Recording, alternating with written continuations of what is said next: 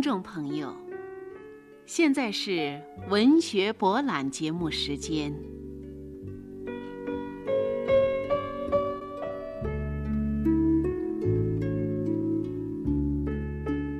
法国作家雨果的代表作《悲惨世界》是一部浪漫主义与现实主义相结合的艺术精品，对资本主义社会的黑暗和不平予以深刻的揭露，对贫穷人民悲惨的命运和处境等现实生活做了多侧面的反映。请听众朋友欣赏由长晨所写的法国作家雨果的小说《悲惨世界》，朗诵张家生。马吕斯。常到卢森堡公园的一条僻静的小路上散步，他发现有一个白发老人和一个很年轻的姑娘总是坐在路西边的一条长凳上。这种情况持续了一年多。马吕斯发现那位年轻的姑娘越变越漂亮了，栗色的长睫毛掩映着悠闲真静的神态。他听那白发老人讲话的时候，那低垂的眼睛和盈盈微笑，叫马里斯心驰神往。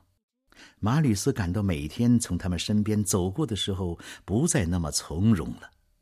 他的眼睛不敢向那姑娘转一下，也开始注意起自己的穿戴，只有在重要的场合才穿的新衣服，也天天穿在身上。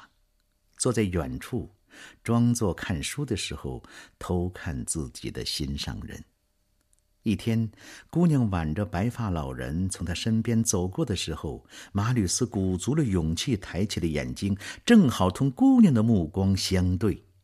姑娘的目光里，又透露着，或蕴含着什么呢？一天，老人和姑娘离开长凳之后，马吕斯捡到了一条绣有 U、F 字母的手帕。马吕斯吻着那条手帕，自语说：“我在这里闻到了他的整个的灵魂。”马吕斯的胆子越来越大了。一天，马吕斯竟跟踪到父女俩的住所。这惊动了白发老人。不久，他们便不知道去向了。马吕斯非常懊悔自己的莽撞，看不到心上人。马吕斯沮丧极了。这父女俩就是冉阿让和可赛特。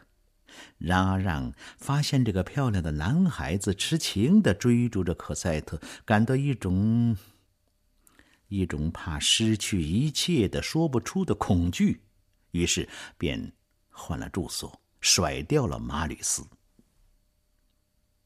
半年过去了，冬天到了，马吕斯一直未见到 U.F 姑娘，心情糟透了。但这个时候，却有另外一个姑娘深深的爱着马吕斯，她叫。艾潘尼，一个狼狈的极点的穷人家的女儿，他们家就住在隔壁。在他家再不付房租，便要被赶出门去的关头，马吕斯给他们代付了房租。这天，艾潘尼不经邀请，便进来找马吕斯，交给马吕斯一封信。马吕斯念道：“可爱的邻居。”您在六个月以前曾默默的替我付了二季度的房租，非常感激。我的大女儿将告诉您，我们已经两天没有面包了。我太太还在害着病。信的署名是荣德雷特。马吕斯没有直接同他的邻居说过话，只是替他们付过一次房租。现在他看清楚了。这家邻居实在是悲惨，只要看一看这姑娘的裙子破到什么程度，就知道了。姑娘不顾自己衣不蔽体，亲切地把手搭在了马吕斯的肩膀上，说：“您从不注意我，但我认识您。我叫艾潘尼，您是一个美男子。”马吕斯把身上仅有的五法郎也给了他。他高兴的回去了。艾潘尼走之后，马吕斯倒想看看这家人究竟惨到什么样子，便跳上衣柜，通过靠近天花板的墙上的窟窿，向隔壁房间里望去。那是一个黑暗、污秽不堪的房间，从墙洞就能够闻到里面的臭气。一个六十多岁的瘦男人趴在桌子上写字，看上去挺凶恶的样子。他就是荣德雷特了。壁炉边蹲着一个只穿一件衬衫和一条裙子的胖女人，一张。破床上坐着一个瘦长的小姑娘，她几乎是光着身子。那边的门突然开了，马吕斯从墙空里看见艾潘尼从外面跑了进来。那个慈善家和他的女儿来了，他兴奋地说着。荣德雷特立刻紧张起来，不知道怎么能够把房子收拾的好一些。果然有人轻轻地敲了一下门，荣德雷特连忙开门，满脸堆笑：“请进，先生，我的恩人久仰了。还有您，漂亮的小姐。”一位白发老人和一个年轻的姑娘出现在门口，正是冉阿让和可赛特。老人却是作为慈善家巡视贫民区，这一天是带着女儿挨家对穷人进行救济的。这一对父女哪里知道，日夜期待着与他们重逢的马吕斯，竟这样巧又发现了他们。马吕斯没有离开他站的地方，此刻他的感受是人类语言所无法表达的。马吕斯看见了他，马吕斯激动的要失声痛哭，仿佛找到了自己失去的灵魂。那位姑娘走到屋子中间，把一个大包袱。放在桌子上，见到屋里的惨状，他几乎流下了泪来。白发老人对荣德雷特说：“先生，这包里是几件家常衣服和几条毛毯，请您收下。”您，您太仁慈了。”荣德雷特说着，“我们就……”就要被赶出这所房子了，因为欠了四个季度的租金。白发老人拿出了五个发廊，放在了桌子上。我身边只有这点钱，现在马上回去取，晚上六点钟再送来。太好了，我的恩人。荣德雷特说着，像是发现了什么，暗示他老婆，让他老婆仔细的瞧一瞧。这两位来客，白发先生把大衣脱下来，留给了荣德雷特，然后带着女儿乘车走了。马吕斯本想租一辆马车跟上自己的心上人，但身上没有钱，只得沮丧的回到了自己的房间。偏在这个时候，艾潘尼跟了进来，他没有好气的说：“你要干什么？”他抬起一双阴郁的眼睛，望着马吕斯说：“您为什么不高兴？我能够帮助您吗？比如说，找谁？给谁送信？呃，你知道刚才走的那父女俩的地址吗？”马吕斯问他。“嗯，不知道，但我可以去打听啊。”艾潘尼停了一下，非常较快、调皮的说。要是我打听到那位小姐的住址，你送我什么报酬？马吕斯说：“什么都可以。”那我一定能够办到。说完，艾潘尼走了。隔壁传来了荣德雷特的声音：“你没有认出他们吗？八年前就是那个老头把可塞特领走的。”马吕斯。听到他们谈论白发老人，连忙爬上柜子，从小洞望去。听那荣德雷特又说：“那位小姐就是科赛特。”胖女人一听，气不打一处来：“啊，就是那东西！我恨不得一脚把他把把把他给踢死！这下我们又该发财了。现在我去找几个弟兄，晚上那个老头子来的时候有好戏看的。荣德雷特说完，就出去了。马里斯听到他们要暗算白发老人，可又不知道怎么通知他们，非常着急，只得报告警方。正在值班的沙威了解情况之后，递给他两支枪，要他在紧急关头开枪报警。晚上，警察会埋伏在房子四周。快到六点了，马吕斯开始爬上柜子，监视他们的行动。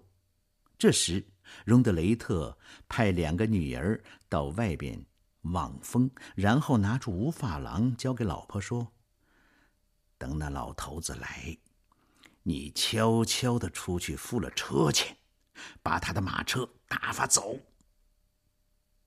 到六点钟，白发老人果然准时到了。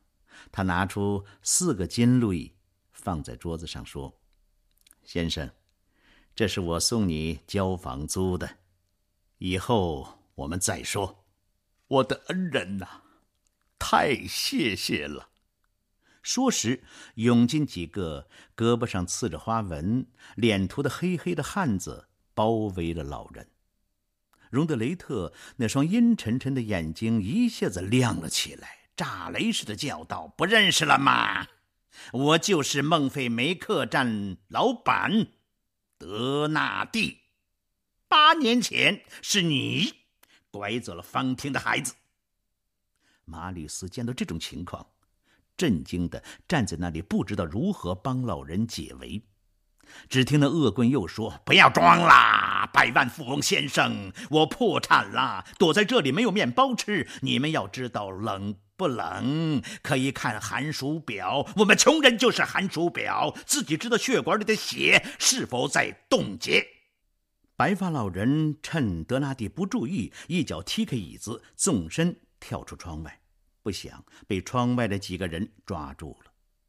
捆好白发老人之后，德纳蒂对他说：“直到现在，你都没有叫喊呼救。”可见你和我们一样不愿意见到警察，那么我们可以谈得来了。我只要二十万，便可以放了你。现在，请给您的小姑娘写个字条。白发老人迟疑了一下，便按他念的写了字条，并写了地址。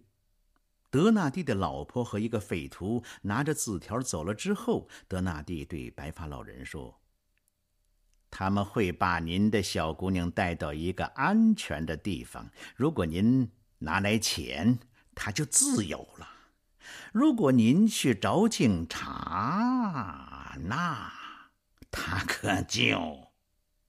马吕斯听到这话急坏了。现在开枪报警也晚了，心上人已落入了匪徒之手。马吕斯内心充满了矛盾和痛苦。过了一会儿，那婆娘气急败坏的回来了：“是假地址，我们上当了。”德纳蒂望着壁炉发呆，那里正烧着一把木柄钝口凿。忽然，老人一下子挣脱了绑绳，冲到壁炉边，拿起那把烧得通红的。钝口凿，德纳蒂拿起了尖刀，匪徒们一拥而上，劈了他！他们喊叫着，白发老人扔掉了凿子，岿然不动。这个时候，门开了，沙威出现在门口，他叫人把那些匪徒全铐起来，却惊异的发现老人已经跳墙逃跑了，见鬼！沙威沮丧地说：“这也许是最肥的一个。”在检查现场的时候，警察发现了一个被劈成两半的大铜圆，里面藏有一个小锯条。白发老人就是用它锯断绑绳的。根据德纳蒂的口供，沙威断定跑走的那个人就是冉阿让。马吕斯在出事的第二天就搬到朋友古菲拉克家里去住，他又开始日日夜夜想念自己的心上人，连工作也没有心思干了。一天，他正在散步，听到艾潘尼叫他。艾潘尼的衣裙更破烂了，那蒙垢受苦的面孔让人胆寒心碎。他微带笑容的说：“到底找到你了。他们把我放了。我还没有到受管制的年龄。您见到我好像不高兴。”马吕斯没有说什么，但当艾潘尼接下去刚一说。我找到了那个地址，马吕斯便跳起来问道：“那位小姐的地址，快告诉我！”艾潘尼深深的叹了一口气，说：“看你有多么高兴啊！您答应过我，无论我要什么，您都……请原谅我说这个。啊，我答应。”马吕斯掏出了仅有的五法郎，塞在他的手里。艾潘尼张开手指，让钱落在了地上。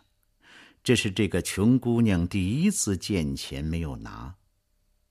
冉阿让和可塞特住在布吕梅街十九号，可塞特和他的保姆住在一座很讲究的楼房里，呃，老冉阿让呢住在陈设简单的平房里。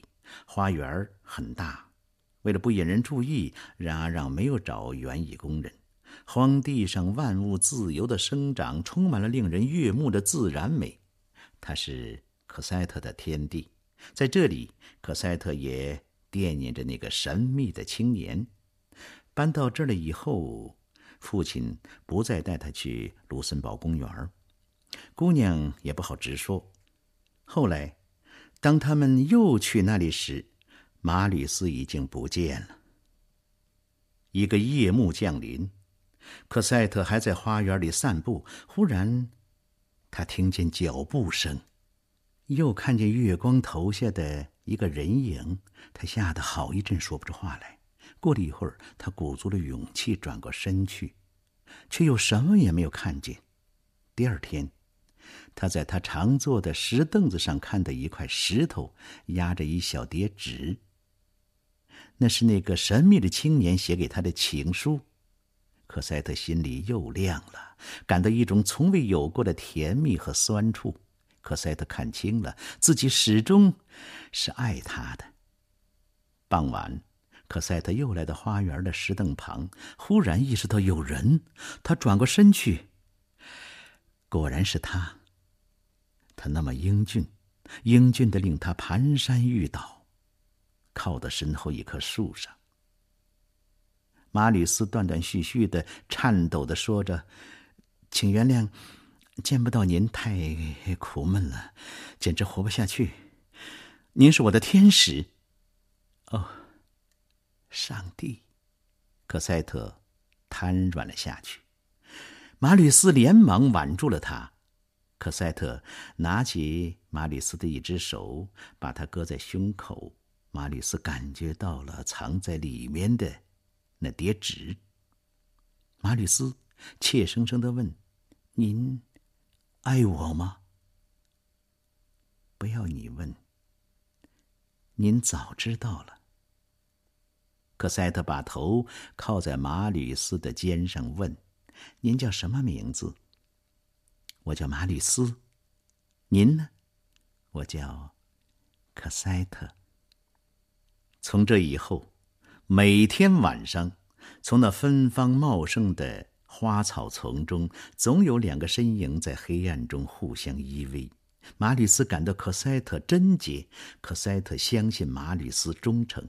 两颗童真的心，在幸福的理想境界中初次燃烧。谁能肯定这幸福的时光能维持多久呢？又一个月色。两个情人又厮守在一起了。不过这一次，他们除了谈情说爱，还谈了一件大事。早晨，爸爸叫我准备同他搬走，可能是去英国。可赛特流着眼泪说着，一句话把马吕斯给急懵了，像一股电流从头麻到脚。马吕斯清醒了一些之后问。呃，什什么时候回来呢？爸爸没有说。你也跟我们走吧。可我是个穷小子，怎么去得了英国呢？马吕斯绝望地说：“我发誓，如果你走，我就死。”马吕斯最后想到了他的外公，他们已有五年没有联系了。他决定硬着头皮去外公那里筹些旅费。他让可塞特后天晚上听他的回音。已有九十一岁高龄的基曼诺先生意外的见到了他日夜思念的外孙，惊喜的几乎晕过去了。但他的性格要他把满腔的慈爱压在心底，表现出来的只是冷酷。他粗声大气的问：“你来这干什么？”马吕斯尴尬的说：“先生。”外公严厉的问。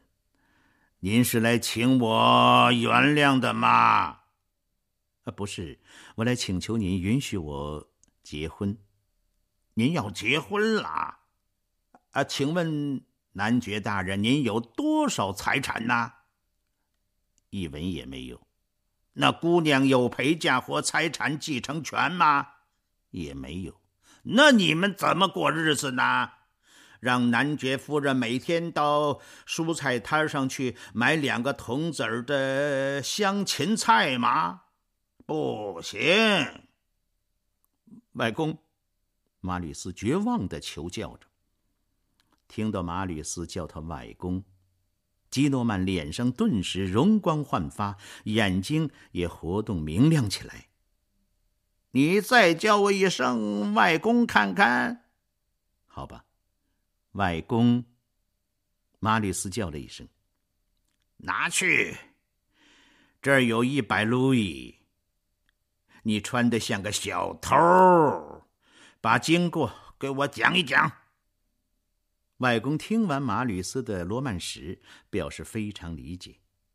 好的很，找一个漂亮女人，比去当共和党人要好得多。这是两百斤洋，你拿去吧。马吕斯心烦意乱的在街上晃了一天。这天也正是巴黎人民起义日，他的一些共和派朋友们正在同政府军搏斗。晚上九点钟，他在马场街的街垒里找到了他的朋友。侍卫队正在向街垒进攻，他看见一个卫兵端着枪，正逼着他的朋友古菲拉克。另一个卫兵扑向小男孩加菲洛什，他掏出沙威给他的枪，打死了两个卫兵，救了库弗拉克和加菲洛什。共和党人寡不敌众，眼看街雷就要失守，马吕斯冲了上去。这个时候，一支枪正对着他的胸口。突然，一个姑娘冲了上去，一手抓住了枪管，一手堵住了枪口。砰的一声枪响，那个姑娘倒在了地上。马吕斯一手抱着炸药桶，一手拿着火炬，冲上了街垒。敌人吓得纷纷逃跑，街垒解围了。马吕斯抱起艾潘尼，艾潘尼，艾潘尼，你，你不要紧吧？马吕斯见艾潘尼手上有个黑洞，赶紧替他包扎。子弹打穿了我的手，又从我背上穿了过去，我不行了。艾潘尼把头枕在马吕斯的臂上，细声的说：“我多愿意和你一起死在战场上啊！多可笑！刚才我又救了你，现在我明白了，你应该有幸福。这是他给你的一封信，你拿去吧。答应我，等我死了，请在我的额头上吻一下，我会感觉到的。”说完。艾潘尼闭上了眼睛。过了一会儿，艾潘尼慢慢的睁开了眼睛，以一种来自另一个世界的凄婉声音说：“马里斯，我早就有点儿爱您呢。”说完，再一次勉强的笑了笑，就离开了这悲惨的世界。听众朋友。微缩小说《悲惨世界》今天就播送到这里，请您在下次的文学博览节目当中继续收听由张家生朗诵的微缩小说《悲惨世界》。责任编辑张兰芬，录音师王爱义。感谢各位的收听，下次节目再会。